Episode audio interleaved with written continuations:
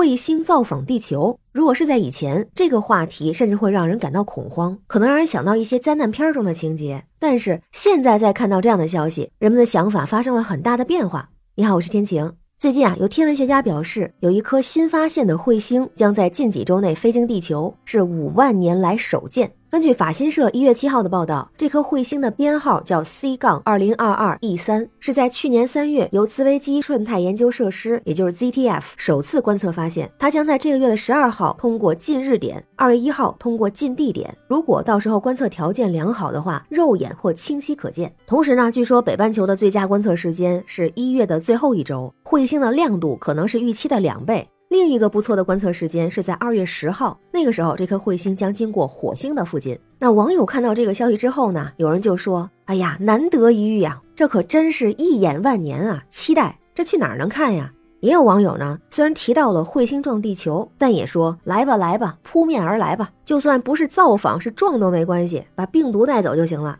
也有人想到了影视剧啊，什么《来自星星的你》、《你的名字》、《阿凡达》、《星际穿越》等等。还有人提到了之前的一个消息，是说有史以来最大的彗星正飞向太阳系。这颗彗星去年非常的火啊，它的名字叫 C 杠二零幺四 UN 二七幺，是在去年的四月十二号由美国宇航局，也就是 NASA 哈勃望远镜确认发现的。现在大家又提起它来了，因为这个彗星啊更特别，说它叫大老远，大就是直径大，一百三十六点八公里，是大多数彗星的五十倍大，质量五百万亿吨，比典型彗星的质量大十万倍。老是因为它已经经历了一百五十万年以上的星际旅行，也就是它早在人类进化早期就存在了。那远就是这颗彗星在二零一四年被第一次发现的时候，当时距太阳是四十三亿公里，接近太阳到海王星之间的距离，据说是人类迄今发现最远的一颗彗星。而且啊，天文学家还计算，它会在二零三一年四月份的时候，会距离太阳、距离地球最近。所以很多人对这颗大老远的彗星非常的好奇，就感觉宇宙依然神秘。但是越来越多的人不再对未知感到恐惧，而是充满了好奇和向往，更愿意探索。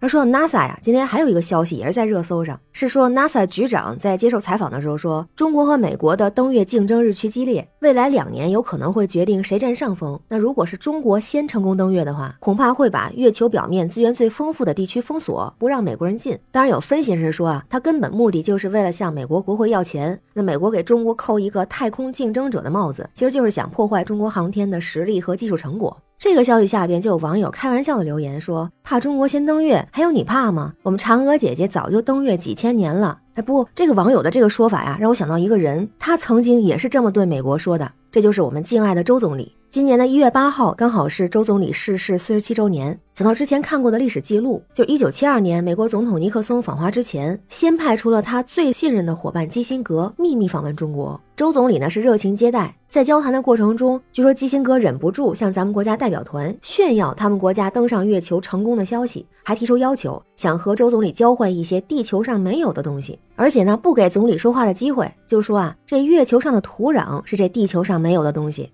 那周总理听完微微一笑，就很认真的说：“我还在想什么是地球上没有的东西，原来是这样啊！这早就是我们老祖宗踩在脚底下的东西了。”基辛格就不明白，他就问：“贵国早有人登上月球吗？这什么时候啊？怎么没人公布啊？”这时候周总理就哈哈大笑，指着桌子上嫦娥的石像就说了：“我们怎么没公布啊？在很久以前，我们有一名叫嫦娥的女子已经登上了月球，并且在月球上住下了，还建了一座广寒宫呢。”这可是我们妇孺皆知的事情，你不是中国通吗？怎么会不知道啊？那后来这件事儿也被双方一笑带过。那现在咱们的航空登月探测器也叫嫦娥，而且在二零二零年的十一月到十二月，我们的嫦娥五号已经成功登月，并且成功带回了具有重要科研价值的月球土特产。那在科学家探索太空的同时，我们很多人，不管是小孩还是大人，越来越多的人期待可以去地球以外的地方看看，可以去太空旅游。那科学家就表示，对咱们普通人来说，到太空去旅游，或者是体验在太空的感觉，目前还真的有这么几种方式。第一种呢是体验型的，叫失重飞机抛物线飞行，这个不是货真价实的太空旅游，主要呢是让游客体验半分钟左右的太空失重感觉。第二种呢叫高空飞行，是让游客飞到距地面十八公里的高空的时候，可以看到脚下的地球和头顶黑暗的天空。它其实也不是货真价实的太空旅游，但是能够体验身处极高空才有的感觉。第三种叫亚轨道飞行，这个是说呢，游客乘坐火箭飞行器从地面上升到约一百公里的高空，然后返回。那和轨道飞行最大的区别就是，亚轨道飞行不能环绕地球一周，也就是发射初速度达不到环绕地球所必须的第一宇宙速度。它可以看作是一种非理想状态下特殊的抛体运动。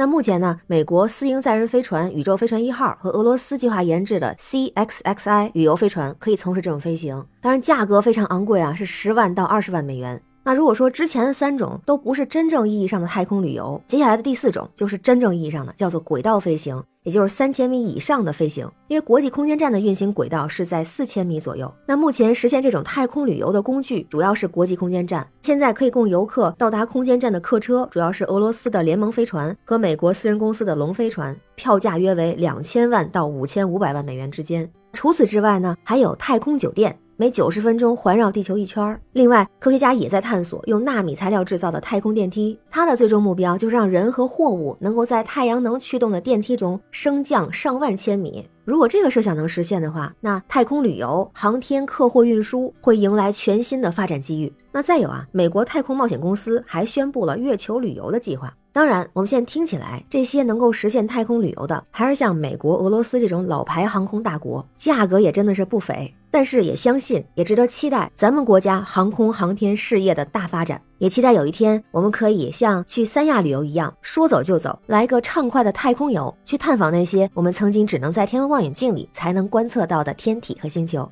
那关于彗星将访地球和太空游这事儿，不知道您怎么看？欢迎在评论区留言，咱们一块儿聊。我是天晴，这里是雨过天晴，感谢您的关注、订阅、点赞和分享，也欢迎加入天晴的听友群，绿色软件汉语拼天晴下划线零二幺四，让我们一起加油，为明天加油，